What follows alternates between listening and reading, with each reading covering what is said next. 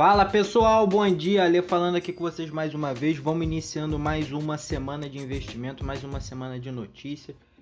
Vamos ver o que, que passou no, nos mercados. Lembrando só que isso aqui não configura nenhum tipo de recomendação de compra ou venda de ativos imobiliários. São só as minhas opiniões como profissional do mercado financeiro e comentários sobre a minha própria carteira de investimentos. Tá ok? Então vamos passar lá. A gente teve algumas notícias na semana passada aí que na sexta-feira que abalou o rumo dos mercados pode dar um drive essa semana aí. A troca de farpa do ministro Rogério Marinho e do Paulo Guedes sobre o renda cidadão e, e, o, e o estado do presidente dos Estados Unidos internado por conta de Covid vai tentar aguçar esse, essa volatilidade dos mercados. É sempre bom ficar atento ao que está acontecendo por conta de você conseguir proteger as suas posições, proteger diminuir de repente a sua exposição por conta de uma necessidade extra. A bolsa está por volta dos 94 mil pontos, ela cair para 90 mil pontos é quase 5% de drawdown na sua carteira. Então é sempre bom você estar tá ciente do que pode estar tá acontecendo e de repente pegar um pouco de melhor preço. Mas voltando ao assunto, por aqui os riscos fiscais eles vão ser crescentes, os ativos locais não vão esconder esse desconforto. No final da semana passada, o Ibovespa ele fechou aí na faixa dos 94 mil pontos, acumulando cinco semanas sem desempenho positivo. A gente tem uma queda constante aí no Ibov. O Ibov não consegue sair dessa lateralidade que ele está. Ao mesmo passo que o dólar ele sobe há, um mês já, já está na faixa dos 5,65. A curva de juros ela subiu, apontou para cima, refletindo aí a preocupação das reformas de bancar um novo programa social, né? E a questão do Guedes foi um fator que impactou bastante essa curva de juros, ao estresse político, já que o Guedes é o famoso posto piranga do país. Né? O, muita coisa é, é colocada em expectativa em cima do ministro da Economia. Bom, supostamente ele foi criticado né, pelo ministro de Desenvolvimento Social, enquanto encontro com alguns investidores. O Guedes disse que não acredita que essas declarações de Marinho sejam verdade que ele falou isso aí com consciência própria, é, falando que se ele tiver feito isso, ele é um despreparado, desleal e por aí vai. Eu acredito na vertente, o Marinho é um cara muito bom tecnicamente.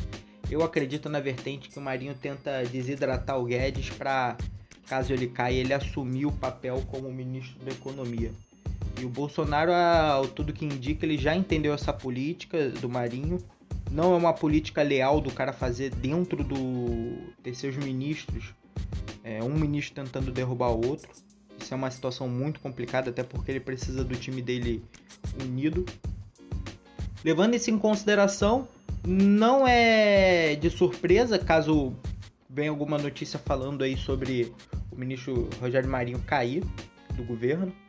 Não é, não é difícil disso acontecer, então vamos ficar atento. Provavelmente os ativos já vão precificar isso, caso isso aconteça. Bom, é...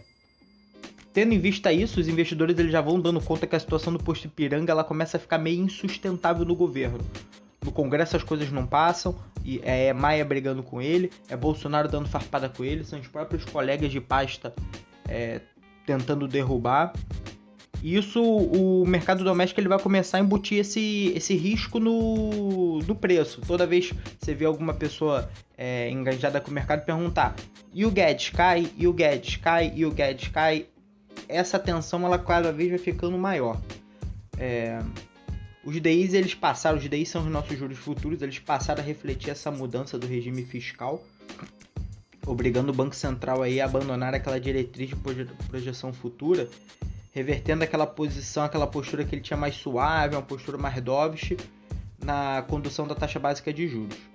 Bom, afinal a gente tem a manutenção da Selic no, nos níveis baixos por um período prolongado, vai depender muito dessa manutenção do teto de gasto, juntamente com a expectativa de inflação. É, as dificuldades que a, que a nossa pasta econômica ela vem sentindo e da ala política do governo é de encaixar esse programa que vai substituir e teoricamente ampliar o Bolsa Família através dos cortes de gastos. Eles vão levar a chance aí de um ciclo de alta do corte de juros dos juros básicos aí bem antes do esperado. como a gente vem sempre falando, né? O, o mercado ele antecipa todos os tipos de movimento. Ele sobe no boato, ele, ele anda no boato e realiza no fato. Então, é isso que a gente tem que ficar atento. Se a gente for esperar a coisa acontecer para clicar, aí você começa a cair naquela naquele famoso ponto de puta, agora pode estar caro, agora pode ser tarde. A gente vem falando isso desde a época que a bolsa estava ali rompendo os 75 mil pontos, deu compra, 82 deu compra, 90 deu compra, e o pessoal quer entrar agora aos 103. Infelizmente a bolsa está teoricamente cara para quem comprou os 70 mil pontos. No exterior, vamos falar um pouco lá de fora, o cenário político também merece um pouco de atenções porque é, o presidente Trump ele testou positivo para o coronavírus. Ele pode estar tá tendo alta hospitalar hoje, mas vai continuar com tratamento lá na Casa Branca. Ao que tudo indica, é, ele tem passado bem, não tem. O quadro clínico dele está evoluindo de forma é, gradual e positiva. É, ele tem apresentado alguns sintomas de cansaço, congestão nasal, tosse, nada que seja fora do, do padrão ali que a gente tem observado aí dentro das notícias, dentro dos relatos. Ele chegou a receber um pouco de oxigênio para ajudar na respiração, mas não teve febre.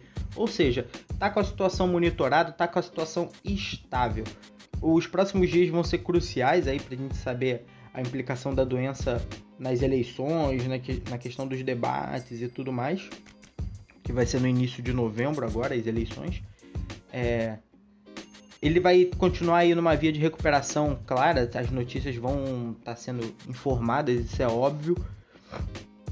Mas é, o que tem se falado é que o período de Covid dura 14 dias. Alguma suspeita que o diagnóstico dele já já era conhecido antes da divulgação, então o pessoal ele começa a observar que um cenário um pouco mais grave, o Partido Republicano ele vai ter que escolher um candidato substituto, que vai caber aos membros do Congresso, do Comitê Nacional decidir isso. Com isso, é, sem saber o que, que vai se passar dentro do, do cenário de eleição, os índices futuros da Bolsa de Nova York amanheceram em alta. No momento aí, a gente está com o VIX, que é o famoso índice do medo. Resumindo para vocês o que, que é o VIX, o VIX é um. Ele aposta na queda do, do, do Dow Jones lá fora, né? Do S&P 500. Então ele aposta na queda dos mercados lá fora. É... Então ele está subindo aí 4,5% agora de manhã. É sempre bom estar tá acompanhando ele, acompanhando qualquer estresse de mercado. Esse, esse índice acima dos 20%, acima dos 20%, é um cenário meio caótico. O pessoal está apostando numa queda firme dos mercados. Bom, é... embalando com essa abertura do, pré, do pregão europeu, os investidores eles estão alimentando a esperança de um novo pacote fiscal das eleições, né?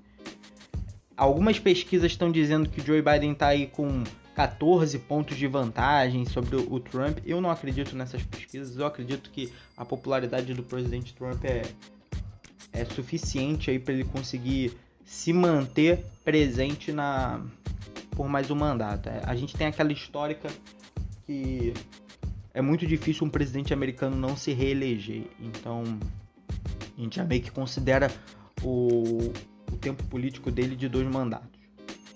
Levando em consideração isso, a gente teve, a gente tem petróleo, o petróleo está num, tá numa pegada muito boa com esses, com esses fatores estressantes, né, do, do mercado. A gente tem aí o, o WTI negociado nos Estados Unidos subindo 4,2% a 38 dólares, ainda abaixo dos 40 dólares, mas devolveu um pouco do, da queda da outra semana. E o Brent negociado em Londres está subindo aí 3,90 40,80 dólares por barril.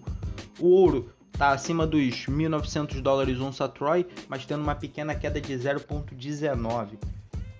Voltando aos mercados, o que, que a gente vai ter da agenda aí? A agenda da semana tá fraca, vai ter calendário econômico, divulgação doméstica, né? Quinta-feira a gente tem é, desempenho de agosto nas vendas do varejo, isso é importante, a gente está observando porque a gente tem coisas de varejo dentro da nossa carteira, então é sempre bom a gente estar tá acompanhando os indicadores que movimentam dentro dos mercados, tanto aqui quanto lá fora.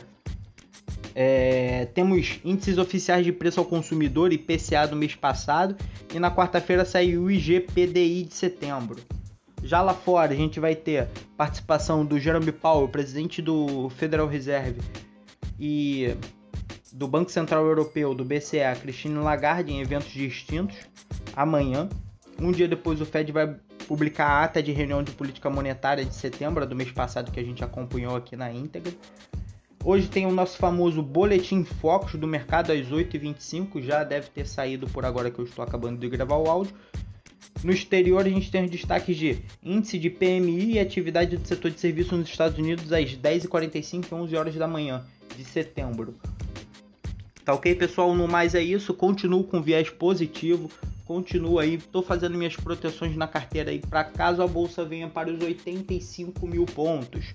Eu acho que para baixo dos 85 mil pontos é um ponto crítico. É a bolsa cair mais de 10% do que está hoje. Então esse é o cenário que eu tenho. Vejo perspectivas de alta para a bolsa. Até o final do ano acredito que a bolsa esteja aí nos 110 mil pontos. Acredito que algumas ações de varejo vão puxar muito pós resultado, pós balanço de Black Friday e tudo mais. Continuo com viés otimista, continuo achando que esse dólar tem que vir um pouco para baixo, 5,65 estou achando caro para o mercado de câmbio e estou achando a bolsa barata aos 94 mil pontos, extremamente barata. Para aqueles que quiserem montar uma posição, eu estou apostando bastante no setor financeiro. Eu acredito que passando essa questão do coronavírus em janeiro, os bancos podendo voltar a pagar o, o, os dividendos deles, a gente vai ter aí um, um, pagamento de mais de 1% ao mês, um negócio absurdo, porque o PDD vai voltar como lucro para os investidores. Tá ok, pessoal? No mais é isso que temos.